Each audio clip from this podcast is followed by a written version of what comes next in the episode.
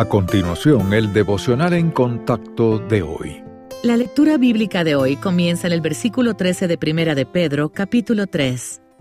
¿Y quién es aquel que os podrá hacer daño si vosotros seguís el bien? Mas también si alguna cosa padecéis por causa de la justicia, bienaventurados sois. Por tanto, no os amedrentéis por temor de ellos, ni os conturbéis, sino santificad a Dios el Señor en vuestros corazones, y estad siempre preparados para presentar defensa con mansedumbre y reverencia ante todo el que os demande razón de la esperanza que hay en vosotros, teniendo buena conciencia para que en lo que murmuran de vosotros como de malhechores, sean avergonzados los que calumnian vuestra buena conducta en Cristo.